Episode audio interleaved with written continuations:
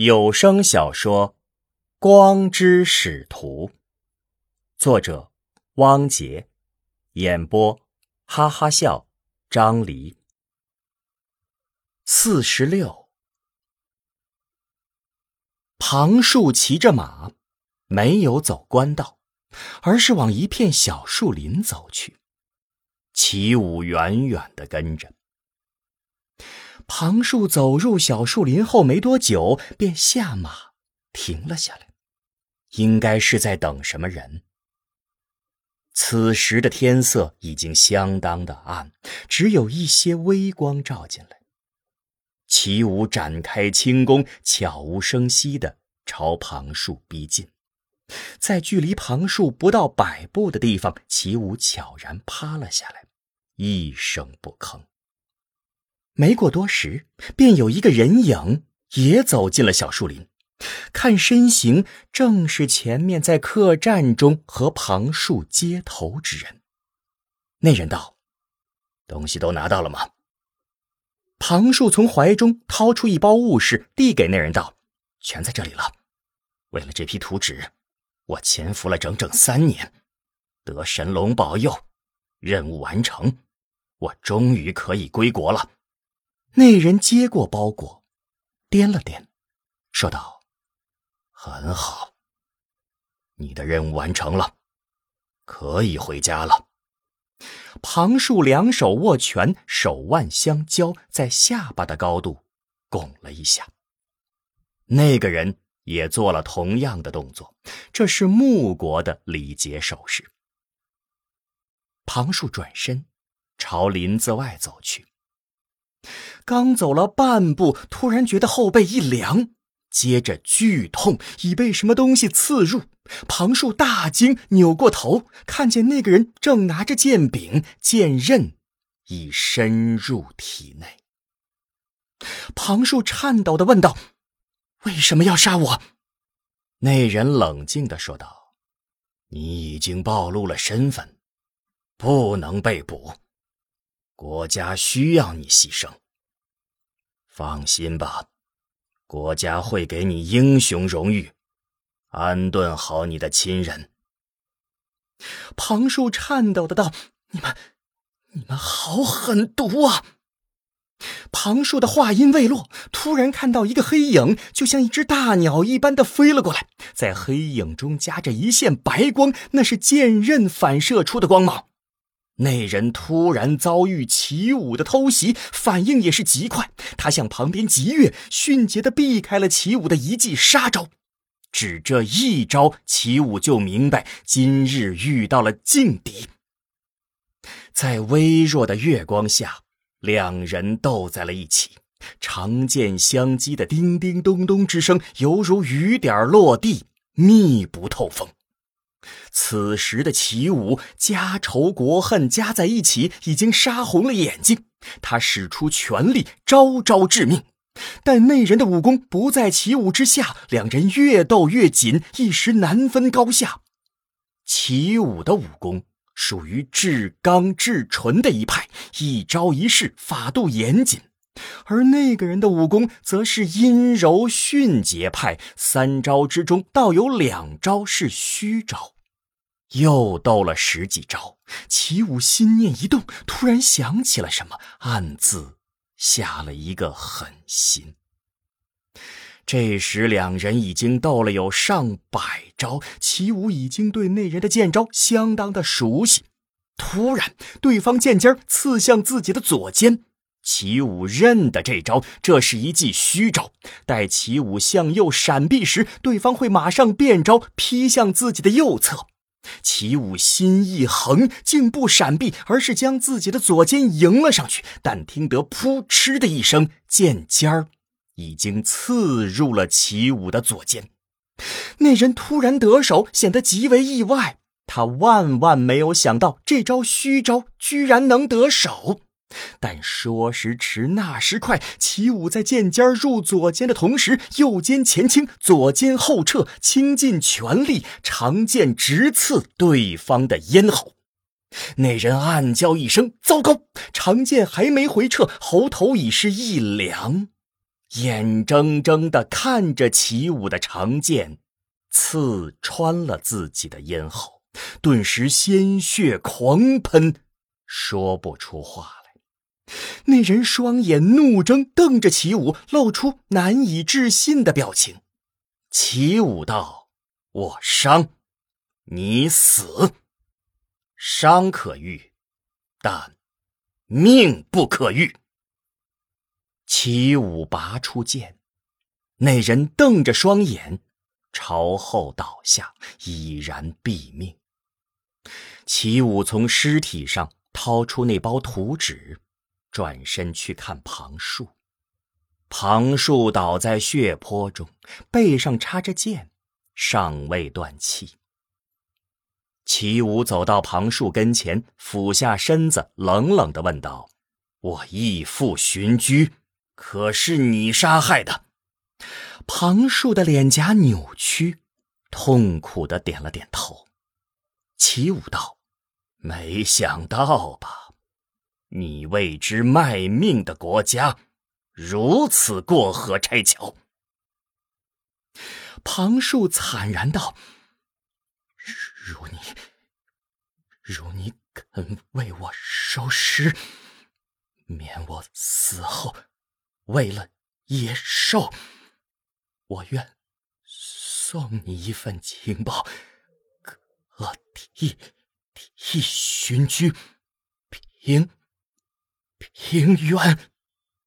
齐武正色道：“好，我答应你。”庞树用手指蘸着自己的血，在衣服上写下了一个地名和人名。写完后，他用尽最后一口气，微弱的道：“这是，这是三年前我们在军器城杀掉的一家猎户，他他们全家的尸体还埋在墙根。我我们四人顶。”替了那一家四口，还有三人依旧在监府。庞树说到最后几个字时，声音已经几乎听不见了。他慢慢的合上了眼睛。齐武叹了口气，撕下了庞树写字的衣服，就地将庞树挖坑掩埋了。此时天色已经全黑，月亮从地平线升起，月光照在齐武的身上，留下一个斜长的影子。此时的齐武。心情好了许多，拿到了这份关键证据，有望为寻音洗脱罪名。他展开轻功，朝客栈奔去。四十七，齐武刚奔进客栈，便觉不妙，自己和寻音的两匹马不见了。他刚冲进客栈，店老板便认出了齐武。店老板一把拉住齐武道：“这位客官和你同来的那位小爷被官差抓走了。”齐武一听，顿觉天旋地转，机遇跌倒，他失魂落魄的走出了客栈，四处漆黑一片，也不知道该往哪儿去。他更不敢回客栈投诉，怕官差杀个回马枪，再来抓捕自己。齐武只得藏身小树林，露宿了一晚。挨到天亮，齐武的心情已经平复。他琢磨着，寻音多半是被押往大明城了，眼下唯有去大明城救人。想通了此劫，齐武也不再沮丧，身上。还有昨晚从旁树和杀掉之人身上取得的不少银子。他返回了客栈，买了马和干粮，向着大明城奔去。四十八，莫名已经查明，敌国处心积虑、精心布置多年，收买了荀居一家，意图窃取我国兵器资料，扰乱我莫人信仰。人证物证俱在。莫名向女王禀告。莫金和莫元站在女王的左右两侧。女王点了点头，问道：“人抓住了吗？”莫名答道：“荀居畏罪自杀，荀音母子均已抓获，正分开关押在刑部大牢。”女王道：“荀音有个发小叫齐武，是齐中将军之后，他的事情查明了吗？”齐武曾护荀音逃跑，目前下落不明。莫金突然开口道：“莫金与齐武、荀音熟识，以我之愚见，齐武并不知情，他仅是出于对荀音的感情，才誓死护卫荀音。”既然你愿意为齐武作保，又念在齐武乃忠良之后，他抗法的罪行，暂不追究了。关键是查明收买荀居之人。荀居有一个徒弟叫庞树，此人已失踪，有重大嫌疑。我正派人加紧追查。四十九，大明城。刑部大牢的正门不远处，有一人头戴斗笠，在一个街角一边吃烧饼一边喝水。此人正是齐武。他来到大明城已经两日，像无头苍蝇一样到处乱撞，误打误撞的发现了刑部大牢。齐武不知道荀音是否关在里面，但既然看着像是关人的地方，他决定要夜探一番。午时，刑部大牢，荀音躺在炕上胡思乱想，牢门外传来了钥匙晃动的叮咚声和脚步声。荀音坐了起来，望向牢门外，一个熟悉的面庞出现在了门口。这，莫金大人。荀音忍不住叫出了声。莫金手上拎着一个木桶，待狱卒打开牢门后，走了进来。莫金对荀音点了点头，也不说话，只是蹲下来打开木桶。将里面冒着热气的菜一碟儿一碟儿的拿了出来，放在炕上。牢房内顿时充满了菜香。先吃吧，这几日你受苦了。莫金给荀音递上筷子，说道。荀音接过筷子，夹起冒着热气的菜，大口大口的吃了起来。五十一。夜色中，一个蒙面黑影来到刑部大牢外一处僻静的墙根处。齐武将一个连着长绳的八爪钩抛向墙头。钩子抓牢墙头，齐武拉了一拉，确认吃力足够后，纵身一跃，如一只灵猫，轻巧的拉绳攀爬起来，不一会儿便已爬上了墙头。齐武努力张望，屋舍重重，灯笼四处散落，好大的一片地方。他拉着绳索，连跳三下，便已着地。齐武也不知道该往何处去，他贴着墙角朝前摸索，遇到巡更的狱卒，便躲在黑暗中。五十二，莫真金姑娘，你要相信我，我真的是被冤枉的，我从未被敌国收买。我知道，我相信你。刑部还在追查所有涉案人员，你先委屈一下，一定会真相大白的。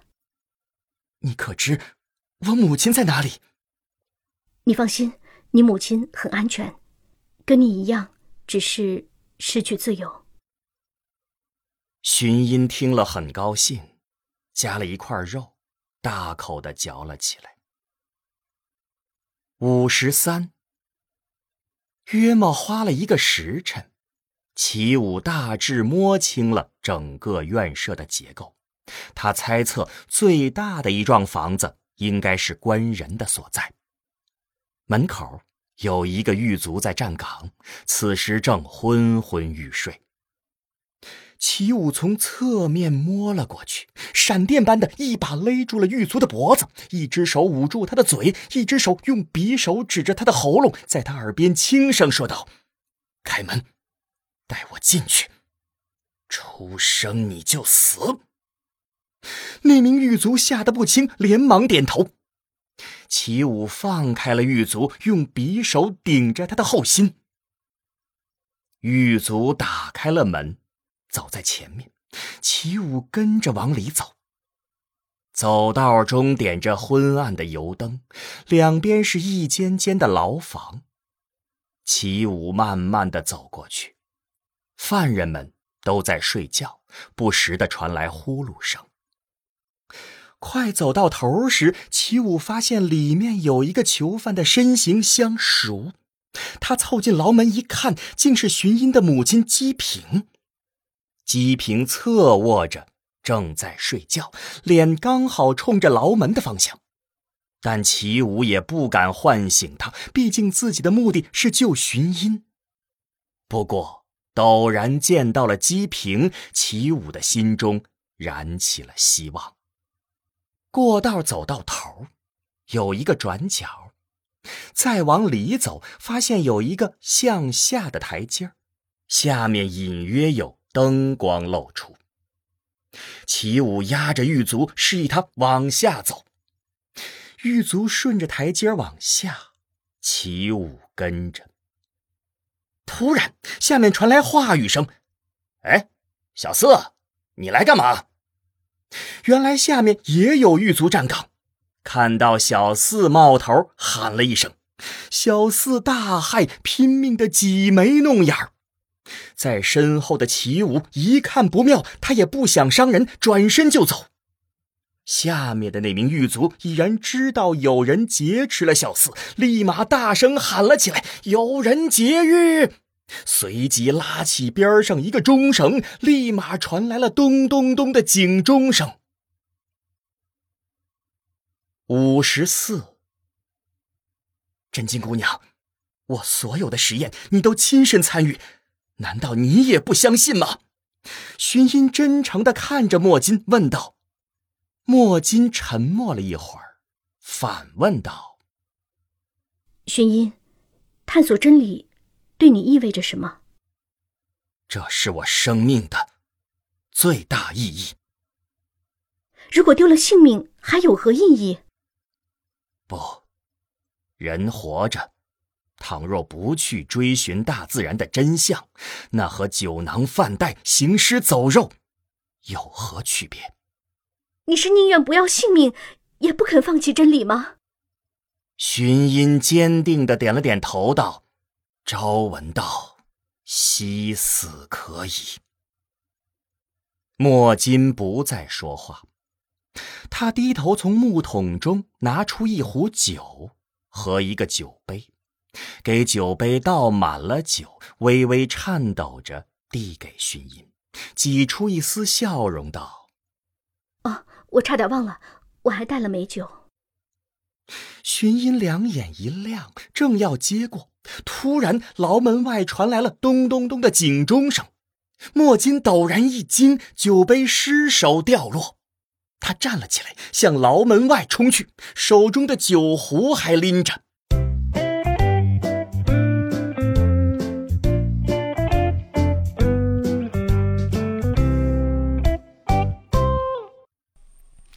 不好意思啊，我又长口腔溃疡了，所以呢，今天结尾废话就不多说了，咱们下期再聊。